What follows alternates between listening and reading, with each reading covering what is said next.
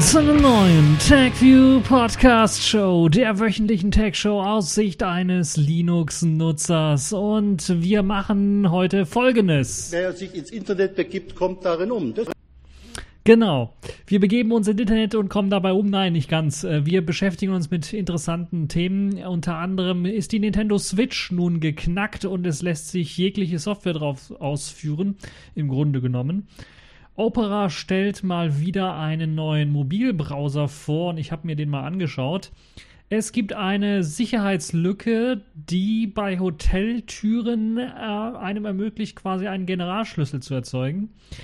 Und dann haben wir noch die EU, die schafft nämlich Regeln für KIs, zumindest auf dem Blatt Papier heißt es Regelwerk. Und dann haben wir noch die Kategorien äh, dieser Woche, Distro der Woche, Ubuntu 18.04 mit dem ganzen Kladderadatsch, also Kubuntu, Xubuntu, Lubuntu, Ubuntu, Mate Edition und so weiter und so fort, sind alle rausgekommen. Dann haben wir die Pfeife der Woche. Das sind äh, in dieser Woche die britischen Schulen, denn die schmeißen nun Analoguhren raus. Und der Grund ist ein sehr, sehr absurder. Wenn ihr das erfahren wollt, dann müsst ihr ein bisschen was dranbleiben oder ihr scrollt einfach weiter nach vorne. Und dann haben wir noch Selfish der Woche. Das ist diesmal die Anwendung Amazefish. Fangen wir also direkt mal an mit dem allerersten Thema. Und äh, ja, das ist so ein Thema, wo eben Nintendo wahrscheinlich den ganzen Hackergruppen sagt: Der Blitz soll dich beim Scheißen treffen! Denn es ist tatsächlich gelungen, das ist ja nichts Neues im Grunde genommen, wieder einmal eine Konsole zu knacken von den verschiedenen Hackergruppen. Reswitched könnte man das ganze äh, Verfahren auch nennen. Oder eben äh, Fusée Gelé, so wird das Ganze, das, äh, der Exploit auch betitelt. Äh, der es erlaubt, die Nintendo Switch zu knacken und dann beispielsweise ein anderes Betriebssystem aufzuspielen wie Linux. Und das wurde von verschiedenen Hackergruppen gemacht und eine dieser Hackergruppen war zum Beispiel Fail Overflow und die haben ein nettes Video veröffentlicht. Deren Exploit hieß irgendwie SchoffL2. Ist also ein bisschen was anders, aber im Grunde genommen benutzen sie halt eben ja fast alle die gleiche Lücke die in dem Boot-ROM von Nvidias Tegra Hardware setzt, die eben eingesetzt wird bei zum Beispiel äh, dem äh, Nintendo Switch. Und das Video, was ihr da sehen könnt, das zeigt, äh, wie ein KDE Plasma auf der Nintendo Switch auf einem Linux-basierenden System läuft und man dann mit Touchscreen das Ganze bedienen kann. Man kann den Browser bedienen, man kann rumbrausen, man hat Internetzugang, man hat die Möglichkeit, äh, mit einer virtuellen Tastatur drauf zu tippen und Kommentare zu hinterlassen, aber auch voller 3D-Support ist mit dabei. Also anders als vielleicht bei den anderen ersten Hacks für bestimmte Konsolen ist hier auch sogar voller Zugriff auf die Hardware möglich. Und so gibt es halt die Möglichkeit, dort auch Spiele auszuführen. Und es kann auch nicht sehr lange dauern, bis dann eventuell auch die ersten, ja, hm, kopiergeschützten Spiele, Raubkopien, so heißt ja der Kampfbegriff dazu, dann auf den Geräten vielleicht auch lauffähig sind. Ich finde das erstmal eine schöne Sache, dass man das Tablet dann tatsächlich in ein ordentliches Tablet mit einem ordentlichen Betriebssystem verwandeln kann. Äh, das ist also eine tolle Sache und ja, äh, eine gute Demonstration dafür, dass eben äh, zum Beispiel so ein Plasma sehr gut auch ohne, der, ohne die Plasma Mobile Oberfläche als Desktop-Oberfläche dann mit Touchscreen bedient werden kann. Also voller 3D-Hardware-Beschleunigungszugriff ist eine tolle Geschichte. Und äh, natürlich gibt es auch vollen Sound-Support und es gibt WLAN-Support. Also im Grunde genommen ist alles schon mit dabei. Und jetzt äh, haben wir ja bereits in dieser Sendung auch noch die Distro der Woche. Das kann ich ja schon mal vorgreifen, habe ich ja eigentlich auch schon. Ubuntu 18.04 und da gibt es natürlich auch erste Tüftler, die diese neue Version von Ubuntu auch auf dem Nintendo Switch laufen äh, gelassen haben und das eben auch funktioniert mit eben vollem Hardware-Zugriff. Eine sehr tolle Geschichte für alle Nintendo Switch-Besitzer, die jetzt eine Nintendo Switch haben, denn es lässt sich nicht so einfach fixen mit per Software-Update oder sowas, wie man das beispielsweise ja von dem einen oder anderen Sony-Gerät auch kennt, zum Beispiel die PlayStation, die zunächst einmal sogar damit äh, beworben wurde, äh, Linux-Support auf der PlayStation zu haben, bei der PlayStation 3. Und dann wurde er klammheimlich irgendwann mal abgeschafft. Naja, klammheimlich nicht so ganz, aber per Software-Update dann abgeschafft. Und es gibt einige Leute, die es dann versucht haben, das zurückzuholen, haben es auch geschafft, aber dann gibt es halt eben wieder Software-Updates, die das wieder unmöglich machen und so weiter und so fort. Das Problem haben wir auf der Nintendo Switch nicht, denn es ist eben ein Bug in der Boot-ROM. Und die Boot-ROM ist draufgelötet auf eurem Gerät. Das heißt, die kriegt man auch nicht so leicht geupdatet. Das heißt, das Einzige, was, mach, was äh, machbar wäre, bei den etwa 16 Millionen Nintendo Switch-Versionen ist, dass man die austauscht. Ich glaube aber nicht, dass dann die Leute freiwillig ihr Nintendo Switch abgeben, um eine neue Version zu bekommen mit einem neuen Bootraum, das einzig und allein dafür da ist, euch ein bisschen die Freiheit zu klauen, was ihr auf eurem Gerät laufen lassen könnt. Deshalb äh, gehe ich mal sehr stark davon aus, wir werden also kein großes Firmware-Update sehen, das dann die Sicherheitslücke schließen kann. Sicherheitslücke in dem Fall kann natürlich auch für Malware oder für ähnliche böseartige Sachen dann verwendet werden. In der Theorie, in der Praxis sieht so aus, man braucht lokalen Zugriff und das ist so einfach dann doch nicht möglich. Äh, die Schwachstelle selber, also die Schwachstelle, die in Nvidias Tegra Hardware steckt, betrifft nicht nur die Nintendo Switch, sondern auch die Spielekonsole Oh ja, wer sich noch daran erinnert. Äh, oh ja, oh ja, oh ja. Ähm, genauso wie sie heißt, ist sie eben auch so ein bisschen gescheitert, würde ich mal behaupten. Und die hat aber auch den Nvidia Tegra X1 und hat dann, ist zwar auch eine Open Source Spielekonsole, das heißt, da möchte man im Grunde genommen, hat man sowieso schon freien Zugriff drauf, aber dort klafft die Lücke eben auch und die ist dann halt eben auch davon betroffen um die Schwachschnitt, äh, Schwachschnittstelle, nein, die Schwachstelle ausnutzen zu können, muss äh, über die Nintendo Switch oder bei der Oya eben, eben auch, aber eben ganz konkret bei der Nintendo Switch äh, das ganze System im USB Recovery Modus gebootet werden und dieser soll dann zum Beispiel durch das Drücken äh, der, wie man es beim Smartphone her kennt, der Volume Up und der Power Taste dann äh, funktionieren und äh, mit der Verbindung zweier Pins an der rechten Seite der Konsole äh, wird das Ganze dann komplettiert. Also ein bisschen was komplizierter ist es dann schon. Und äh, das kann man aber mit einer Büroklammer oder sowas machen. Es gibt sogar äh, Switch X Pro, also Plastik, diese Büroklammer, die so gebogen ist und in Plastik reingeformt worden ist, dass man diese kleinen Pins äh, dann äh, gleichzeitig drücken kann oder dass man das sogar in die Konsole direkt reinstecken kann, sodass das dauert gedrückt ist. Ähm, um dann halt eben die, äh, ja, äh, um die Lücke ausnutzen zu können. Äh, die Switch kann dann mit der USB-Schnittstelle an einem Computer verbunden werden und der Exploit kann dann halt eben eingespielt werden. Man muss ein bisschen was drauf, drauf achten, dass eben Speicherfehler ausgelöst werden können und die äh, dann eventuell sogar die ganze Spielekonsole ja dann beschädigen können. Das ist also nicht ganz risikofrei, aber es ist zumindest eine machbare Geschichte und äh, ja, die vielen Videos, die es zeigen, sagen, dass die Leute, die sich damit auskennen, das dann halt eben machen können. Es gibt jetzt ähm, bereits auch sogar sogenannte Custom Firmwares, die sich so ein bisschen abzeichnen, wo halt eben dann Leute versuchen, die Standard Switch-Firmware ein bisschen was umzumodeln. Also nicht ein alternatives Betriebssystem wie Linux draufzupacken, sondern man halt eben dann die ganz normale, ja, äh, restriktive Nintendo OS-Version von der Switch dann da um ein bisschen was die Restriktionen erleichtert und dann zum Beispiel die ganzen Schutzmechanismen von Nintendo so ein bisschen deaktiviert. Das gibt es also auch schon. Und ich kann mir durchaus vorstellen, dass vielleicht schon einige Leute dann äh, auf die Idee kommen, vielleicht ein paar Nintendo Switch dann auch auf Ebay mit eben Linux-Dreck zu verkaufen, was sicherlich auch irgendwie möglich ist, glaube ich. Es ist also eine ziemlich interessante Geschichte. Die ähm, Nintendo Switch ist also jetzt befreit und wir können dann mal sehen, weil sie ja eine sehr beliebte ja, Konsole dann doch ist als Tablet und eben auch für die PC-Version dann doch eine ziemlich interessante Geschichte sein könnte, als zum Beispiel ja kleiner PC-Ersatz.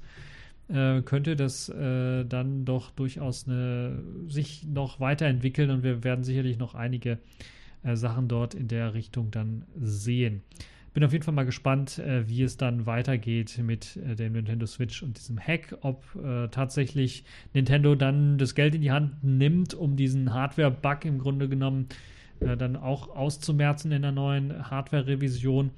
Das werden wir dann mal sehen. Oder ob vielleicht Nintendo sagt, okay, wir wollen jetzt keine weiteren Steine in den Weg legen und lassen alles so, wie es ist und werden dann äh, eben äh, da keinerlei Probleme machen, solange die Community nicht auf die Idee kommt, halt eben diese, ja, die Kopierschutz zu umgehen von bestimmten Spielen und dann eben äh, ja, sogenannte Sicherheitskopien oder eben Raubkopien zu machen davon. So, machen wir mal weiter. Kommen wir oder bleiben wir bei einem Touch oder bei einer Software, die jetzt ganz speziell für Touchscreen-Geräte ausgelegt ist. Opera äh, Opera eigentlich eine Browserfirma, die hat jetzt einen neuen Browser vorgestellt, wieder einmal. Es ist, glaube ich, gefühlt äh, alle halbe Jahr mal so, dass Opera wieder einen neuen Browser auf den Markt bringt oder ehemalige Opera-Entwickler einen Browser auf den Markt bringen. Diesmal nennt sich der Browser Opera Touch und ist ein spezieller neuer Mobilbrowser, der für Android erst einmal gedacht ist und erstmal nur für Android erschienen ist. Eine iOS-Version soll allerdings noch folgen. Opera basiert ja momentan oder mittlerweile auf dem Chromium-Kern, also auf der Blink-Engine und äh, bietet dann eine eigene Oberfläche, die sie da drüber legen, die so ein bisschen an auch die alten Opera-Versionen erinnert und ein paar spezielle Features und Funktionen extra mit sich bringt. Diese neue Opera Touch Version ist speziell eben für Touchscreens optimiert, für mobile Touchscreens, also für Smartphones optimiert. Nicht so sehr für Tablets, würde ich mal behaupten, obwohl das natürlich dort auch geht, weil man hier sehr, sehr viel auf die Einhandbedienung gelegt hat und dort sehr, sehr viele ja, Elemente mit eingebaut hat, die einem erlauben, dann äh, ja, wunderbar Fast Actions auszuführen, so nennt man das bei Opera. Der Browser ist gerade mal 8,4 Megabyte groß. Das liegt einfach daran, weil es einfach nur eine Oberfläche ist für die Blink Engine und die Blink Engine befindet sich ja auf den meisten Android-Geräten. Zumindest wird Android 5.0 äh, vorausgesetzt und da ist die Blink Engine ja äh, bereits vorhanden. Ja, der Opera Touch, der leiht sich einige Funktionen auch aus diesem noch ja, als Experiment geltenden Opera Desktop Browser Neon, der äh, dann ja auch auf eine schnelle Suche gesetzt hat und ein paar ja doch revolutionäre Sachen mit eingebaut hat. Die Einhandbedienung ist halt eben das Kernmarkenzeichen von Opera Touch und man möchte dort eben ähm, zum Beispiel direkt dem Nutzer ein gutes Benutzererlebnis bieten. Zum Beispiel, wenn man das, wenn man das Programm öffnet, wenn man die App öffnet, öffnet sich der Browser und das Suchfeld am oberen äh, Bildschirmbereich ist dann direkt aktiviert und man kann dort direkt eintippen, was man haben möchte. Das heißt, die Tastatur klappt dann sofort äh, auf. Und die Suche ähm, soll sofort erfolgen und soll eben entweder per Google Text oder Spracheingabe dann funktionieren. Das heißt, man kann dann auch äh, ja, direkt die Spracheingabe benutzen, um eine Suche zu integrieren. Ähm, dafür muss auch nicht irgendwie die Suchmaschine direkt aufgerufen werden, also muss nicht auf google.de gehen, um eine Suche auszuführen, sondern das lässt sich alles direkt im Browser äh, machen. Ist jetzt, glaube ich, nicht allzu neu, was das angeht. Das machen andere Browser auch äh, sehr schön ist, dass äh, zum Beispiel auch eine Funktion eingebaut worden ist, die einem erlaubt, äh, einen QR-Scanner mit zu integrieren. Also die integrierte äh, der Kamerascanner erkennt eben auch QR-Codes und Strichcodes und soll dann zum Beispiel helfen, eine Produktsuche im Web ausführen zu können. Das heißt, ihr habt im Browser einen QR-Code-Scanner mit integriert. Äh, wenn ihr dann ein Produkt einscannt, dann wird automatisch eine Suche gestartet. Das ist also auch eine nette Idee, das mit zu integrieren. Jetzt kommen wir zu den Touchscreen, äh, eigentlichen Touchscreen-Features, die sehr wichtig sind. Äh, neben dieser Instant Search, äh, die ich so ein bisschen angesprochen habe, ist jetzt äh, Fast Action Button ein äh, zentraler Bestandteil der Bedienung. Das ist ein rundes Icon, das mit drei horizontalen Linien in der Mitte des unteren Bildschirms angebracht ist und ein Fingertipp darauf öffnet dann entweder die Sofortsuche wird das Icon allerdings gedrückt und gehalten, öff, äh, gehalten öffnet sich dann ein Quick-Menü mit den äh, zuletzt verwendeten Tabs und dann kann man zwischen denen hin und her wechseln. Das heißt, man muss nicht tatsächlich wieder da oben an den Bildschirmrand irgendwie gehen, um eine Aktion auszuführen, sondern hat wirklich unten diesen zentralen Button, mit dem man halt äh, dann dort die verschiedenen Optionen ausführen kann. Opera integriert dann ein Ringmenü, und äh, dieses Ringmenü ist halt eben das, wenn man länger gedrückt hält, was dann um den Button herum als Ring dann dort gestartet wird und man dann halt die Möglichkeit hat, ganz einfach mit dem Daumen das auszuwählen, was man haben möchte. Es gibt dann auch eine sogenannte Flow-Funktion. Das ist so ein klein, kleines File-Icon, das dann äh, Links zur Desktop-Version von Opera ähm, senden kann. Das heißt, auch die Integration mit dem Desktop ist dann ist, ist gelungen und so kann ich dann halt eben äh, mit dieser Flow-Funktion äh, Links austauschen zwischen Desktop und äh, der mobilen Browser-Version oder andersherum. Die Verbindung mit dem PC ähm, gelingt eben äh, mit Opera, Opera Touch sehr, sehr einfach, denn man muss einfach im Grunde genommen äh, beide anmelden. Ähnlich wie bei WhatsApp wird das Ganze dann per QR-Code abgesichert und der wird also am PC-Bildschirm angezeigt. Deshalb gibt es wahrscheinlich auch diesen Scanner in Opera Touch, äh, unter anderem, sodass dann halt die beiden miteinander kommunizieren können. Das also ziemlich einfach äh, gemacht. Ansonsten gibt es halt auch äh, wieder die ganz normalen Funktionen, die man so kennt äh, von Opera, die ja standardmäßig, glaube ich, auch bei der Desktop-Version dabei sind. Also die Möglichkeit, äh, Links zu versenden, aber zum Beispiel auch äh, Notizen zu machen zu bestimmten Videos und so weiter und so fort oder Webseiten. Es gibt eine Ende-zu-Ende-Verschlüsselung, die mit integriert ist, die ähm, sogenannte Crypto-Jacking Protection. Die wurde Anfang Januar mit Opera 50 eingeführt und das ist ein Feature, das jetzt auch in Opera Touch äh, Einzug gehalten hat und es soll verhindern, dass Dritte den Browser zum Schürfen von Kryptowährungen missbrauchen.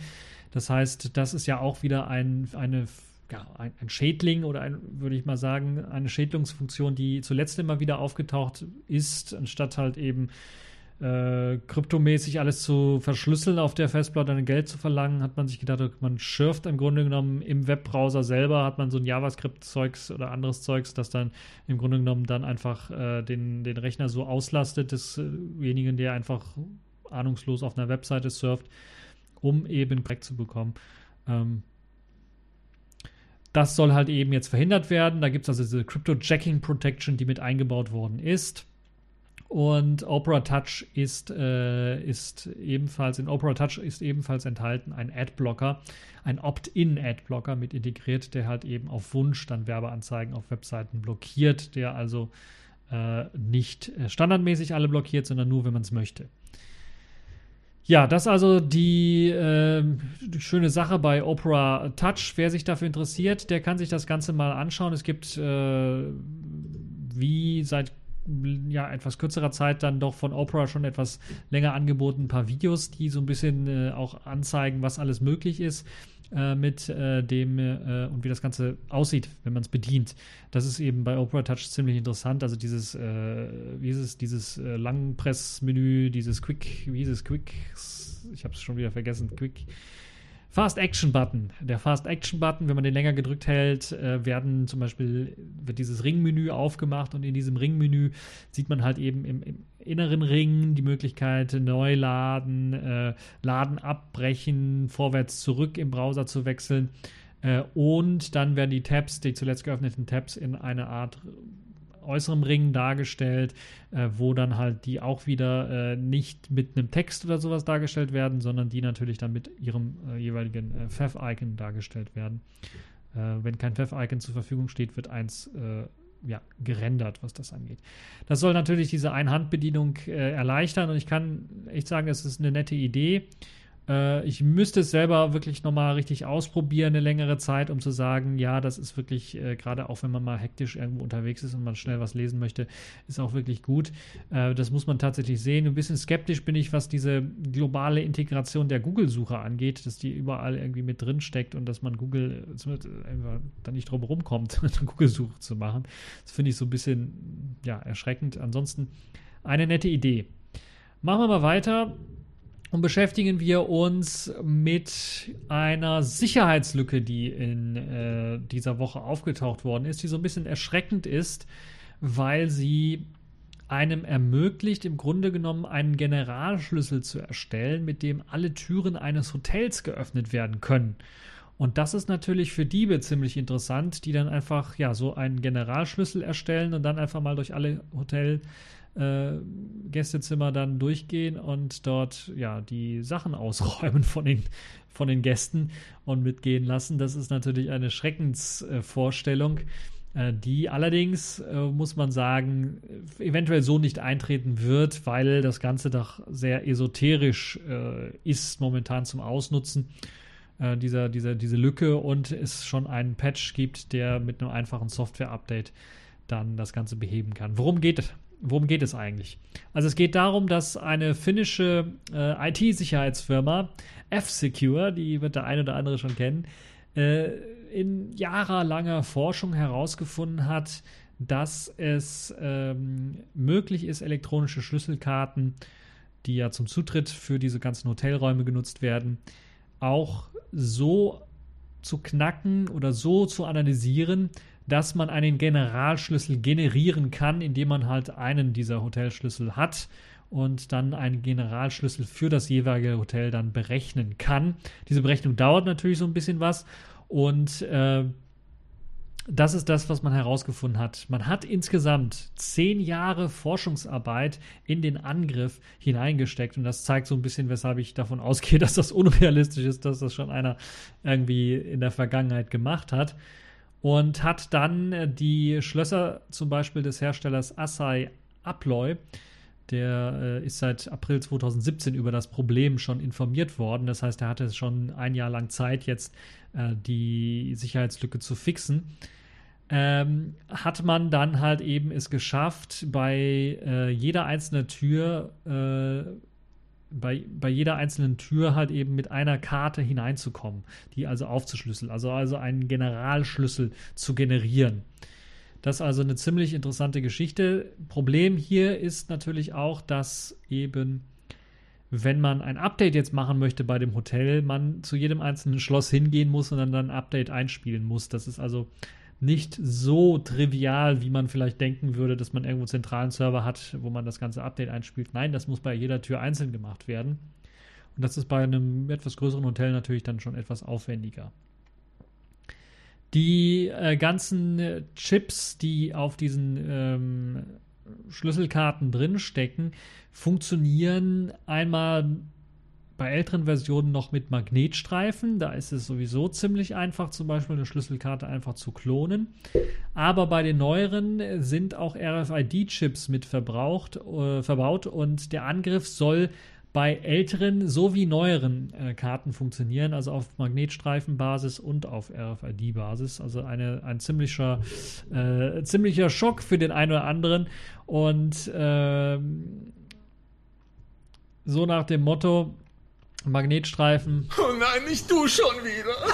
Die werden immer noch sehr häufig auch in Hotels verwendet, ähm, weil halt eben neue Technik halt Geld kostet. Äh, das ganze Sicherheitsteam, was das jetzt untersucht hat, hat per Reverse Engineering äh, herausgefunden, erst einmal, wie die Schlösser funktionieren, weil das ist eben Betriebsgeheimnis der Firma selber gewesen und hat dann dort verschiedene kleine Fehler aufgedeckt und hat dann eben die zehn Jahre gebraucht, um aus diesen kleinen, vielen verschiedenen Fehlern dann einen Exploit zusammenzufassen, der dann äh, es ermöglicht hat, einen Generalschlüssel zu entwickeln. Konkret hat man hier zum Beispiel gesagt, Zitat, als wir verstanden haben, wie das System konzipiert wurde, tauchten zunächst scheinbar harmlose Mängel auf. Wir haben diese dann kreativ kombiniert, um eine Methode zur Erstellung von Generalschlüsseln zu entwickeln. Und das hat schon ein paar Jährchen gebraucht. Ähm, in Deutschland sind etwa 30.000 Türen betroffen, also einige Hoteltüren sind das dann doch schon, die davon betroffen sind hier aber es sind, äh, wie man äh, von der Firma Assay Abloy gehört hat, bereits äh, hervorragende Arbeiten gemacht worden. F-Secure, das Research and Development Team von äh, Assay Abloy, haben sich getroffen und haben dann zusammengearbeitet an der Behebung der, äh, des Problems und aufgrund dieser ganzen Arbeit ist es eben äh, möglich gewesen, die Probleme zu beheben und äh, allen Hotels dann auch äh, ja, die Sicherheitsupdates anzubieten. Kostenlos natürlich. Und die Hotels, das Einzige, was die Hotels jetzt machen müssen, ist im Grunde genommen, diese Updates dann an jeder Tür einzuspielen. Das ist das Aufwendigste an der ganzen Geschichte.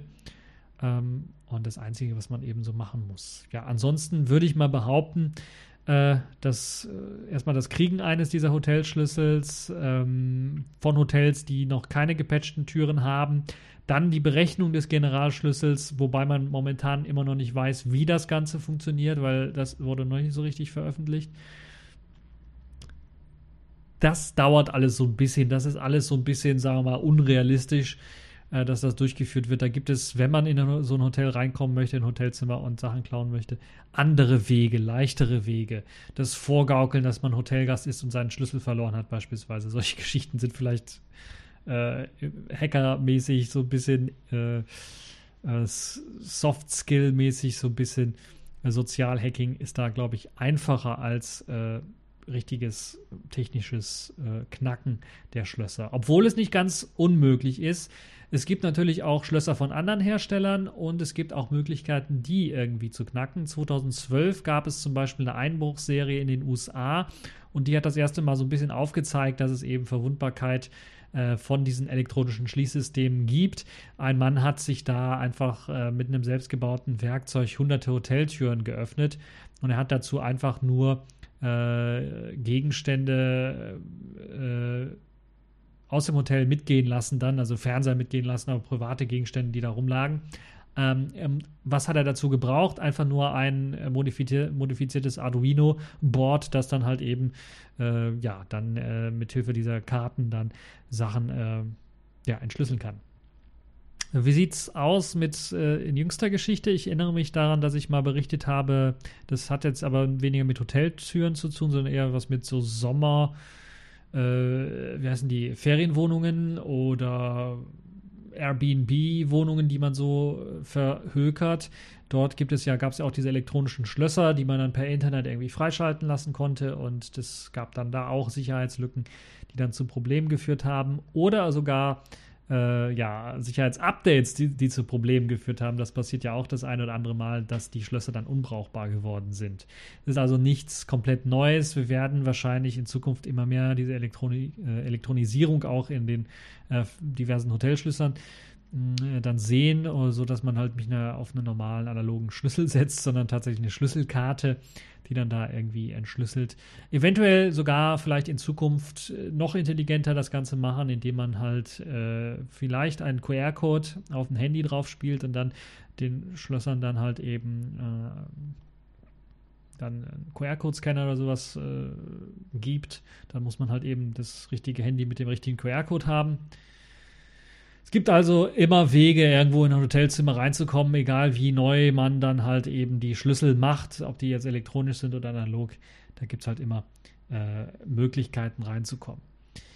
So, das also dazu. Äh, Angst haben, dass jetzt äh, euer Zeugs in den Hotelschlössern, äh, in den Hotelzimmern äh, ausgeräumt wird, weil Hotelschlösser äh, geknackt werden, ist nicht äh, notwendig. Also da gibt es wenig, was das angeht. Ähm, wenn ihr Angst habt, dass Sachen aus eurem Hotelzimmer geklaut werden, nimmt sie gar nicht erst mit oder nimmt sie doch mit und habt sie dann am Körper, wenn ihr sie so wichtig haltet und ich äh, lasst sie nicht im Hotelzimmer rumliegen. So, das dazu. Machen wir mal weiter mit dem nächsten Thema. Kommen wir so ein bisschen zu auch einer neuen Technologie oder relativ neuen Technologie. Zumindest für die EU. Die hat jetzt entdeckt, dass äh, künstliche Intelligenz doch irgendwie geregelt werden muss und hat jetzt ein Reglement äh, oder zumindest eine Strategie vorgestellt für künstliche Intelligenz. Und die haben erst einmal richtig bemerkt, dass Europa viel größere Anstrengungen unternehmen muss, um auf die Veränderungen, die sich so ergeben, jetzt in Zukunft vor allen Dingen durch intelligentere Computerprogramme, Algorithmen und künstliche Intelligenz, wie sie das hier nennen, in Wirtschaft und Gesellschaft dann darauf zu reagieren. Und die EU-Kommission hat dann an diesem Mittwoch eine sogenannte KI-Agenda für den kompletten Kontinent vorgestellt. Ähm, und hat festgestellt, dass so wie die Dampfmaschine und die Elektrizität was in, das in der Vergangenheit gemacht haben, äh, verändert nun die künstliche, Intelligenz die Welt. Ich frage mich ja immer, was mit künstlicher Intelligenz verdammt nochmal gemeint ist. Meinen Sie diese ganzen Alexa und äh, Google Now und äh, Siri-Geschichten? Es ist ja keine wirkliche künstliche Intelligenz im klassischen Sinne. Oder meinen Sie die Go, künstliche Intelligenz, die im Go dann einen Menschen geschlagen hat, im Go-Spielen? Oder im Schachspielen oder sowas. Ist ja auch keine so richtige künstliche Intelligenz im klassischen Sinne, wie wir das so haben wollen, wie man das so aus Filmen und Serien kennt. Äh, neueste Serie kann ich übrigens empfehlen, äh, Lost in Space. Viel besser als der Film. Der Film war kacke. Die Serie ist gut. Ähm, so eine klassische künstliche Intelligenz haben wir noch nicht und werden wir wahrscheinlich auch nicht bekommen. Wir, die Rede ist also von eben diesen ganzen Algorithmen, die automatisch äh, bestimmte Sachen ausführen, die automatisch was lernen können von einer Person beispielsweise, wenn sie eben genug Daten haben und äh, diese dann auswerten können. Davon ist also die Rede. Und das will man so ein bisschen reglementieren.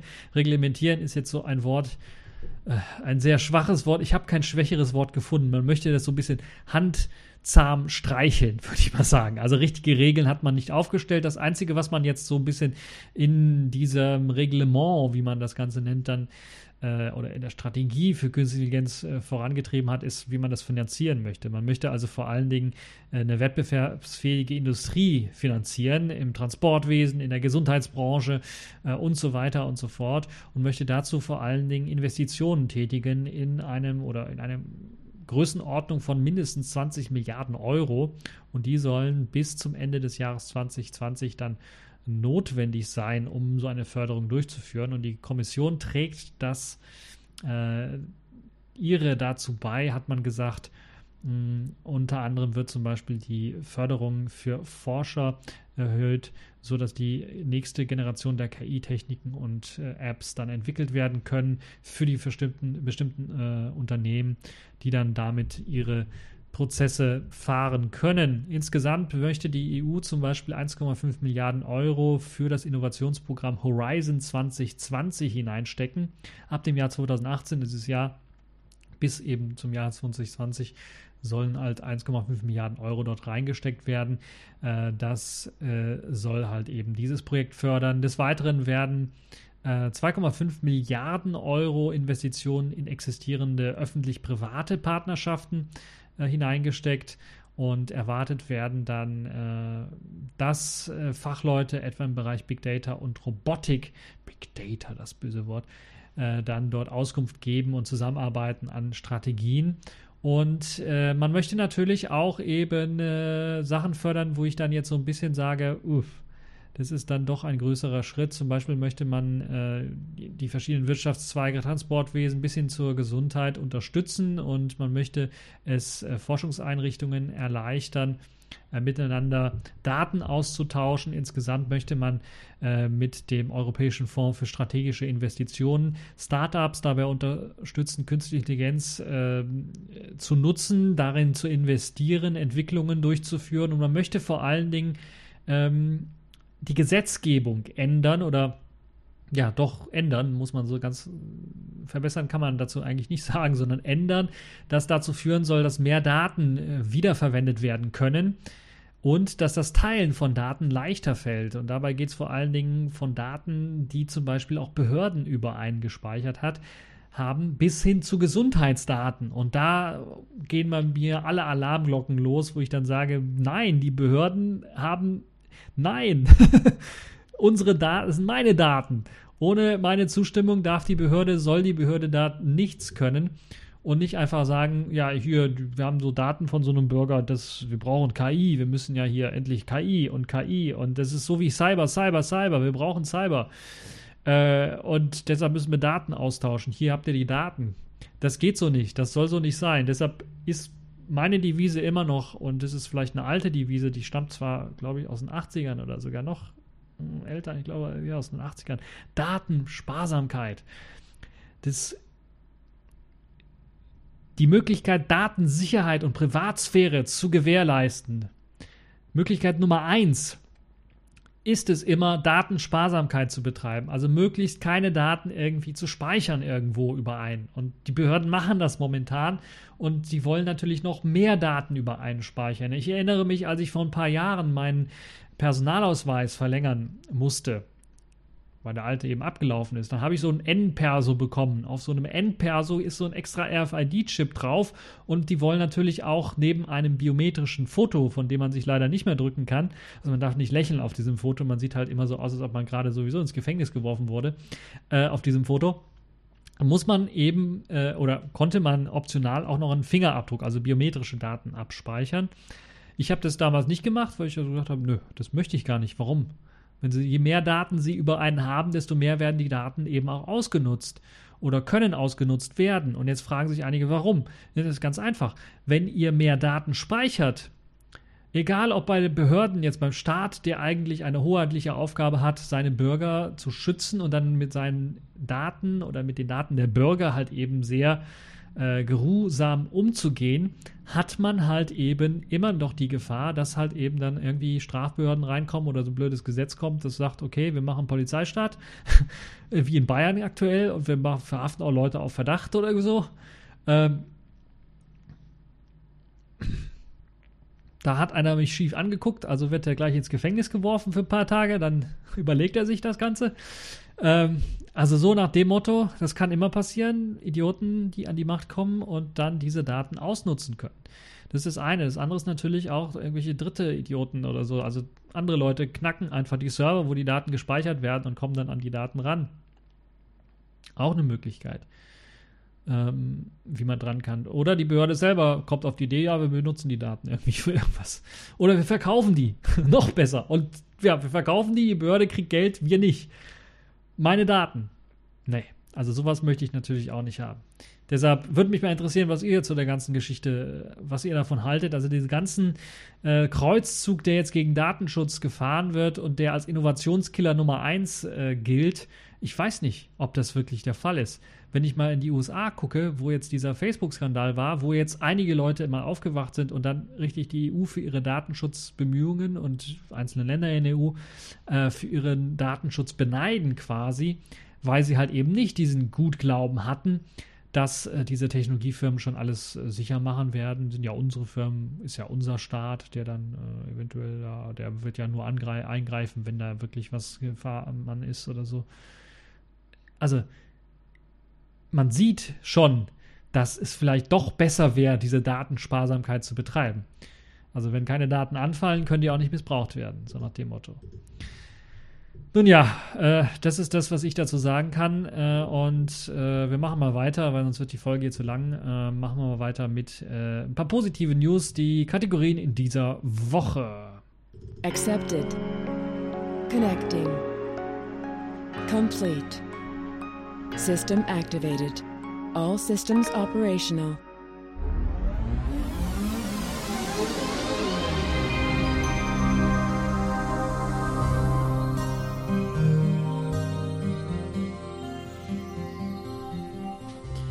Ja, wir machen weiter mit den Kategorien in dieser Woche und ihr habt jetzt eine Minute lang Zeit, nein, äh, 20 Sekunden lang Zeit, äh, euch auszudenken, was ihr über Ubuntu 18.04 haltet.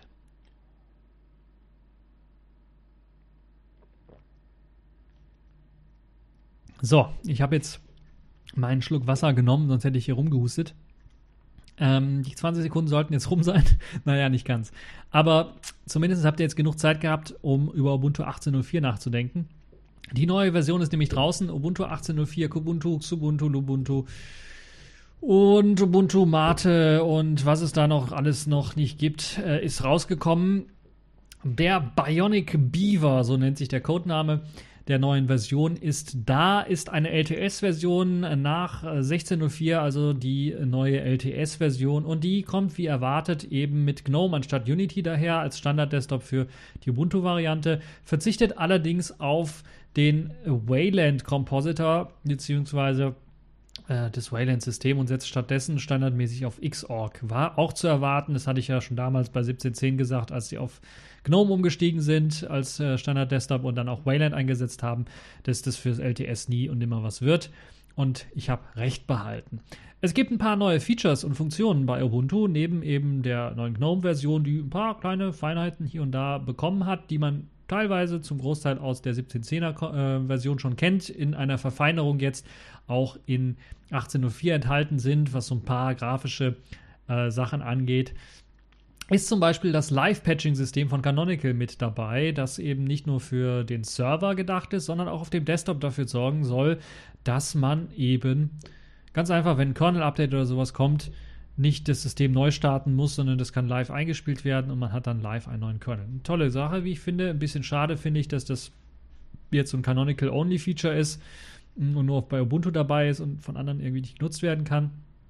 Es gibt aber andere ähm, Technologien, äh, die OpenSUSE oder Red Hat zum Beispiel entwickelt haben, die dort eben zum Einsatz kommen können.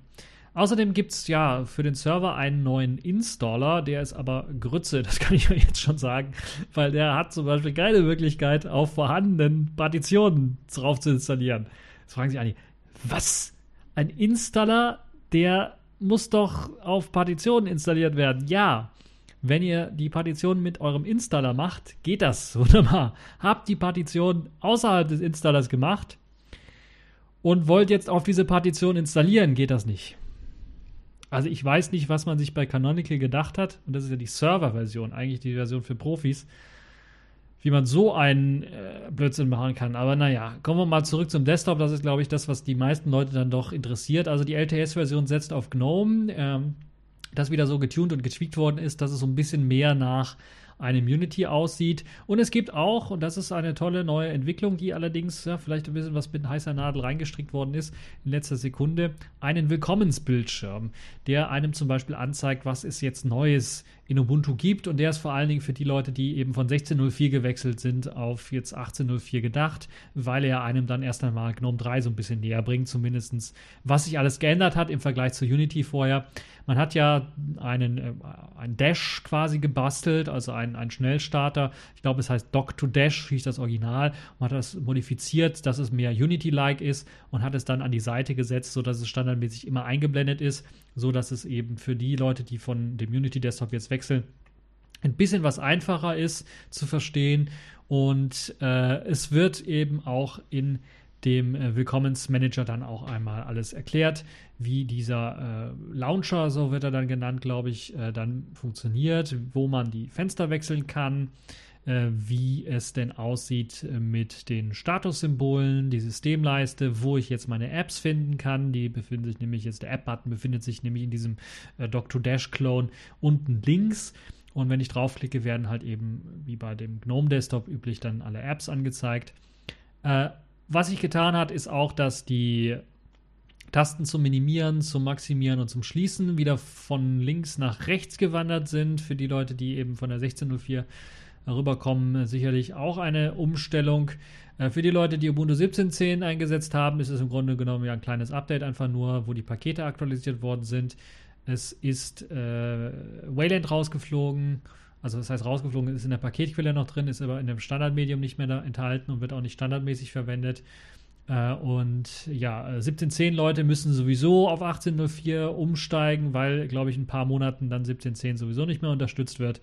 Und äh, also sie haben noch Zeit. Ich würde auch raten, erstmal bis 18.04.1 oder sowas zu warten, bis halt die Version sich einigermaßen stabilisiert hat und die ersten Bugs, die so gemeldet worden sind, von der etwas breiteren Öffentlichkeit dann gefixt worden sind. Ähm, ja, das ist das, was man dazu sagen kann. Es äh, gibt ähm, paar Updates, die mit eingespielt worden sind, die einem das Leben erleichtern sollen. Dazu zählt eine neue Firefox-Version, neue LibreOffice-Version, ein neuer Kernel 4.15 ist mit an ähm, Bord, der einem dann auch modernen Support gibt für die ganze Hardware und das Geraffel, was man da anschließen möchte.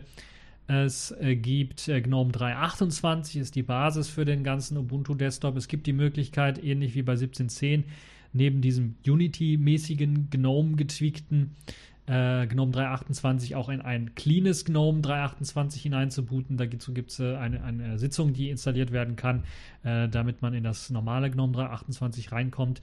Es gibt äh, Snaps, sind wieder mit an Bord, also Software-Updates und einige Snaps sind wieder mit dabei.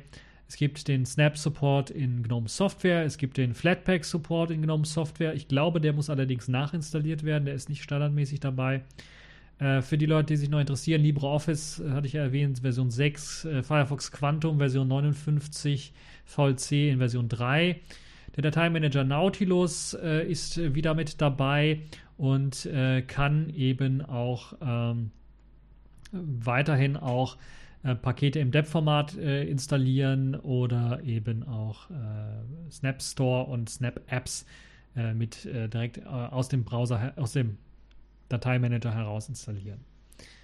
Das ist also mit dabei. Fünf Jahre Support ist wieder mit dabei, natürlich, auch für die Desktop-Version. Und das, was durch den Wegfall von Unity 8 mit an Bord ist, ist zum Beispiel auch dass die Amazon-Linse komplett weg ist. Also für die Leute, die sich ein bisschen gewohnt, äh, gewundert haben. Ich glaube, bei 16.04 war sie auch oder bei 16.10 wurde auch wieder standardmäßig ausgeschaltet, zumindest. Jetzt das Einzige, was man von Amazon noch sehen kann, ist ein Link, der standardmäßig drin ist.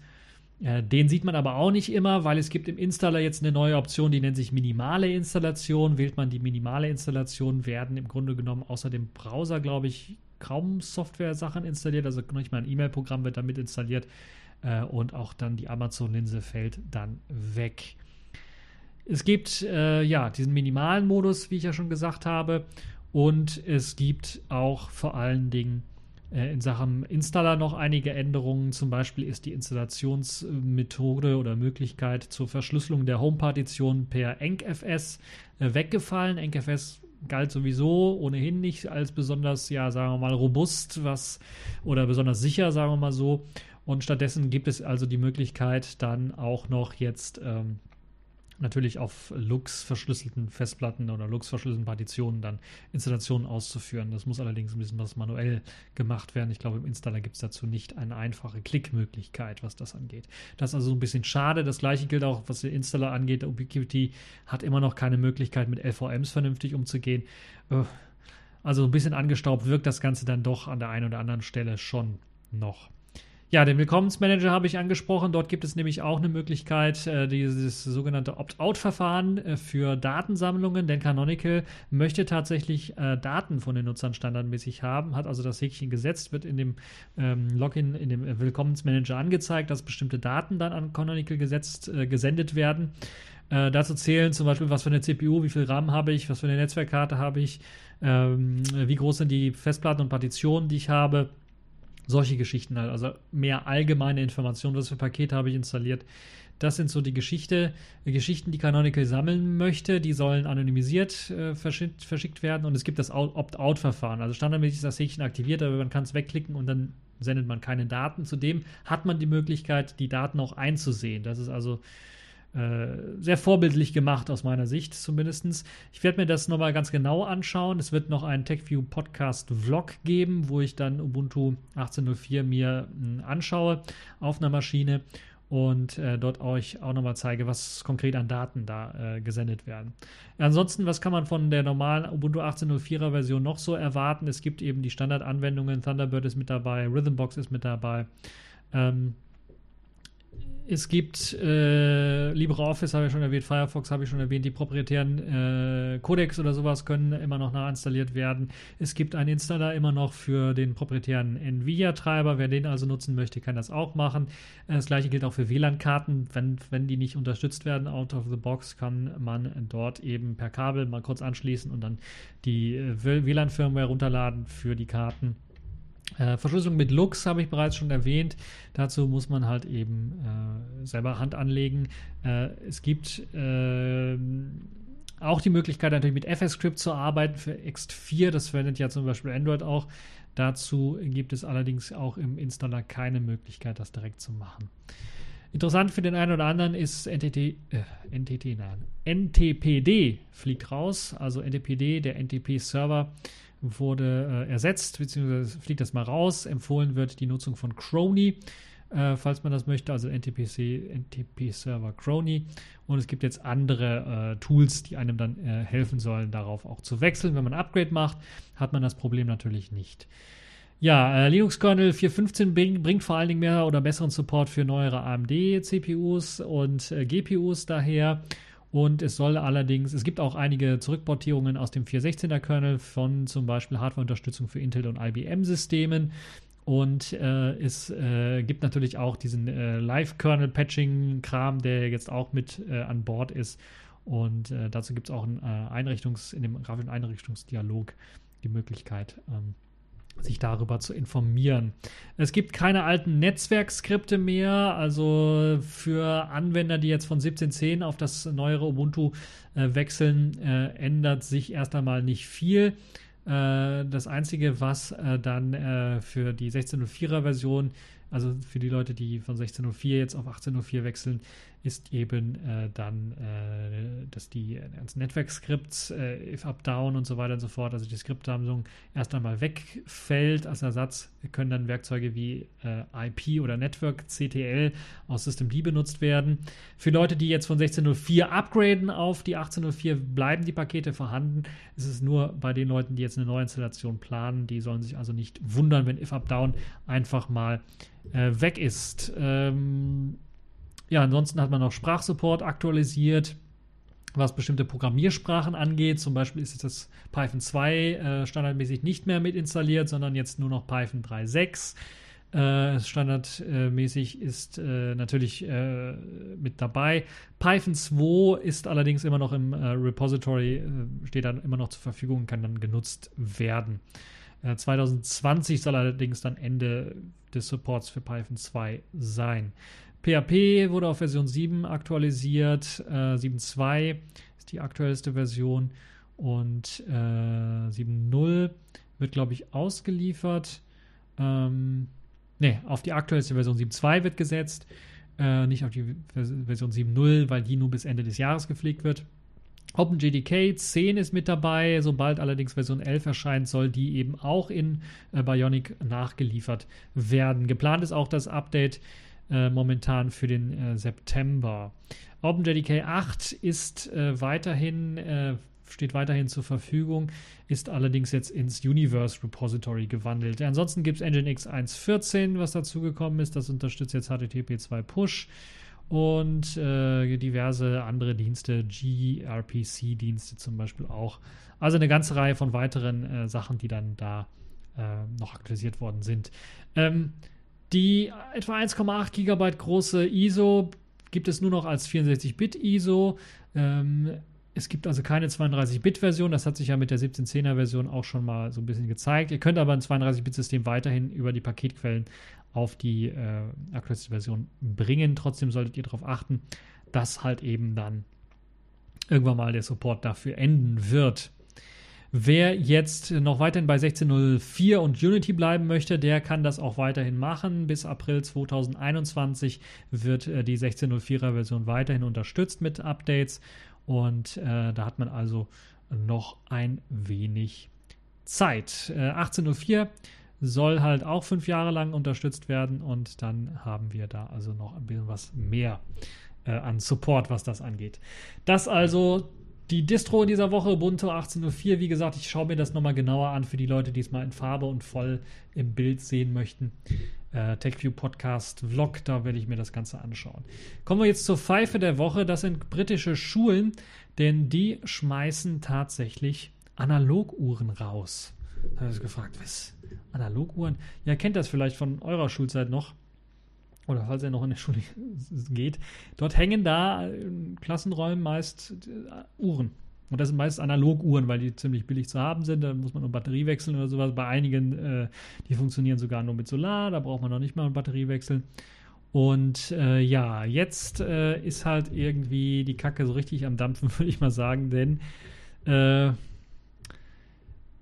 Schüler, wenn die solche solche Uhren sehen, solche analogen Uhren sehen, denken sich so. Sag mal, kennen wir uns nicht von früher? Bestimmt nicht. Ich bin nämlich nie Affenwärter im Zoo gewesen. Zoo gewesen heißt es eigentlich. Das ist irgendwie abgeschnitten gewesen. Nun ja, ähm, also dort ist irgendwie äh, das Problem, dass die Schüler diese Analoguhren nicht mehr kennen, weil sie zu Hause nur noch Tablets haben oder nur noch Digitaluhren haben und äh, dann nicht mehr die Analoguhren lesen können. Das ist ja erst einmal ein grundsätzliches Problem, würde ich mal sagen. Und wenn nicht wo in der Schule auch so müsste man sowas eigentlich äh, den Schülern beibringen, solche analogen Uhren zu lesen. Und jetzt hat man allerdings äh, festgestellt, dass äh, die Schüler einfach diese digitale Repräsentation einer Uhr eher gewohnt sind und dass bei Prüfungen und so weiter das ganze Stress verursacht, wenn da eine analoge Uhr hängt, weil die Schüler die gar nicht mehr lesen können und dann verursacht das Stress, weil sie dann nicht wissen, wie viel Zeit sie haben und was weiß ich. Alles, also wenn ich das, als ich das alles gelesen habe und was die ganzen Headmaster, also die ganzen, ähm, wie heißen die, äh, Headmaster, also die Schulrektoren äh, und Rektorinnen alles so gesagt haben von den Schulen. Äh, das ist, äh, also das ist unglaublich, wo ich mir einfach nur an den Kopf fassen kann und sagen kann, dass eben äh, das dann den Leuten beigebracht werden muss. Also hier ist die Rede von der 9., 10. und 11. Klasse. Nein, 9., 10., 11. Klasse, das kann doch nicht sein. Nein, Jahrgänge, glaube ich, 9, 10 und 11 Jahre, also nicht mehr in der Lage sind, analoge Uhren zu lesen. Und aus dem Grunde man überall jetzt die analogen Uhren austauschen möchte und digitale Uhren dranhängen muss, damit die Schüler die Uhrzeit lesen können. Also geht es nur mir so oder läuft da irgendwie was schief? Ist das so der äh, Punkt, wo ich merke, verdammt, ich bin alt geworden oder ist das einfach nur idiotisch? Also ich bin damals noch in die Schule gegangen, um was zu lernen. Ich weiß jetzt nicht, wie das so aussah mit der Analog- und Digitaluhr, aber ich meine mich zu erinnern, die erste Uhr, die ich hatte, war auch eine digitale Uhr. Trotzdem habe ich die Möglichkeit gehabt, weiterhin Analoguhren zu lesen und auch den Antrieb gehabt, die zu lesen, weil die in den Schulen und sonst wo immer irgendwo rumgehangen haben. Und ich meine, wenn ich an einen alten Bahnhof rankomme und ich bin in so einer Schule gewesen, in so einer Schule, wo nur Digitaluhren sind und dann ist da so eine Uhr, was weiß ich, ich bin in der Schweiz oder was, die haben ja da Analoguhren. Aber auch hier, in, wenn ich hier im Kölner Bahnhof bin, äh, sind da Analoguhren, die mir die Uhrzeit anzeigen. Wenn ich jetzt in so einer Grundschule gewesen bin oder weiterführenden Schule, wo keine die äh, Analoguhren mehr zu finden sind und ich habe nie gelernt, Analoguhren zu lesen, bin ich ja aufgeschmissen fürs Leben.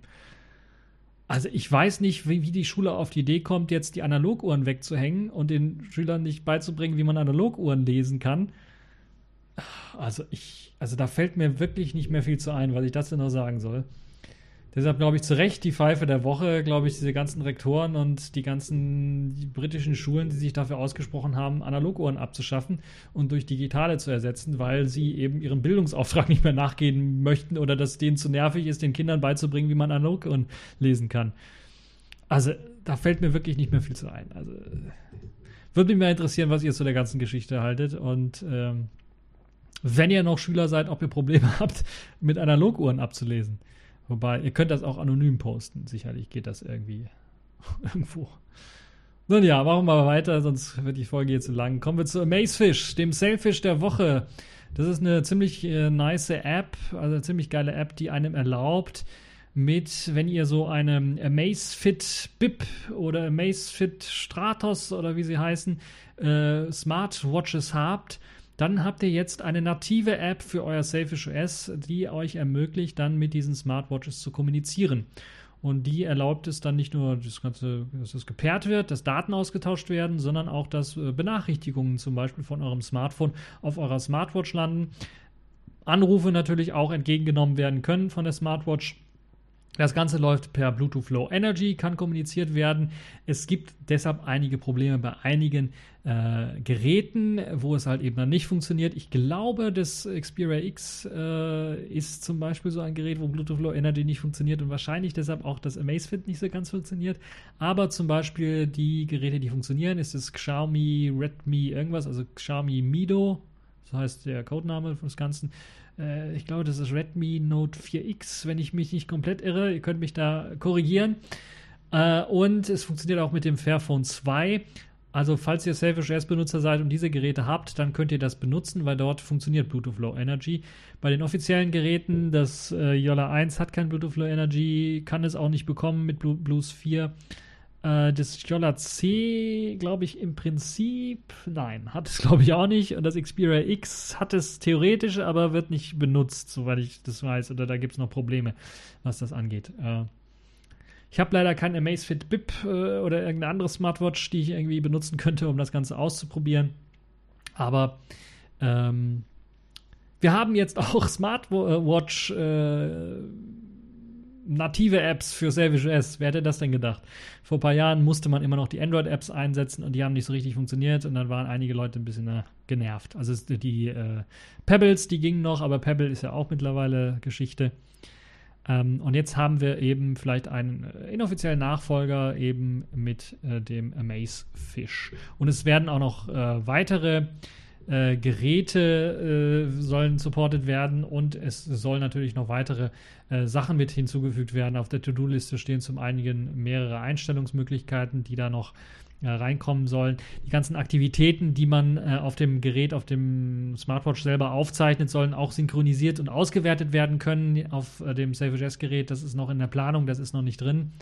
Äh, Firmware-Upload ist auch so eine Sache. Wenn man also ein Update machen möchte, soll das von der äh, App auf dem Smartphone natürlich auch äh, auf die jeweilige Smartwatch dann gehen. Und es sollen natürlich vor allen Dingen mehr äh, Geräte unterstützt werden. Dazu zum Beispiel auch ein paar Fitness-Tracker, wie zum Beispiel das Mi Band 2. Und ich habe so ein Mi Band 2 hier. Das kam mal mit bei irgendeiner Bestellung, die ich hatte. Äh, kam das Mi Band 2 äh, mit und äh, seitdem habe ich das hier, wird nicht mehr so häufig benutzt. Ich hatte es mal benutzt, weil dieses Gummi drumherum so ein bisschen, äh, also dieses Gummiarmband dann doch so ein bisschen äh, Probleme macht, beziehungsweise dass dieser Core rausfällt. Deshalb äh, ist die Benutzung ein bisschen was zurückgegangen. Aber ich könnte es theoretisch mal ausprobieren mit Amazefish, wenn der Support für das Mi Band 2 dann hinzukommt. Also für die Leute, die jetzt so eine Amaze Fitbit haben, die können das. Ähm, ausprobieren und haben dann die Möglichkeit, eben da auch ihre Smartwatch mit zu pairen. So, das war es dann jetzt auch schon für diese TechView Podcast-Folge. Ich merke gerade, ich habe wieder eine Stunde gequatscht. Aber so wenig Themen, äh, sorry, tut mir leid. äh, ihr könnt eure Kommentare im Kommentarbereich posten ähm, und äh, das war's für diese TechView Podcast Show. Ich hoffe, es hat euch gefallen. Bis zur nächsten Show.